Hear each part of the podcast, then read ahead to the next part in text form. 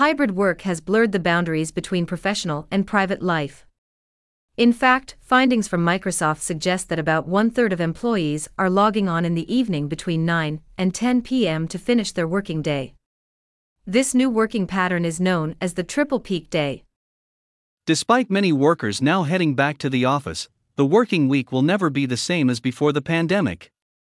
A new workday pattern is taking shape, gradually replacing the traditional 9 to 5 rhythm with two peaks of productivity during the day, before and after lunch.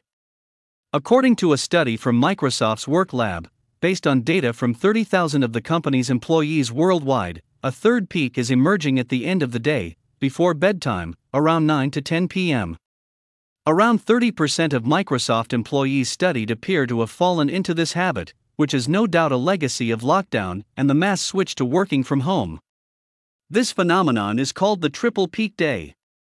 But this third daily peak in productivity raises some questions. Do these employees prefer to log on later in the evening to focus on their work without being interrupted? Are they taking advantage of the flexible hours offered by remote work to get the job done whenever they want? This is partially the case, the study suggests.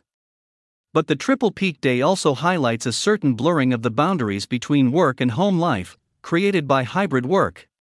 According to the Microsoft study, since the pandemic and the widespread move to teleworking, employees have extended their workday by an hour. On average, people are working more than before the pandemic, but not necessarily more productively and efficiently. Many blame the increase in meetings since the spring 2020 lockdown, a trend that may force employees to delay certain tasks, such as answering emails.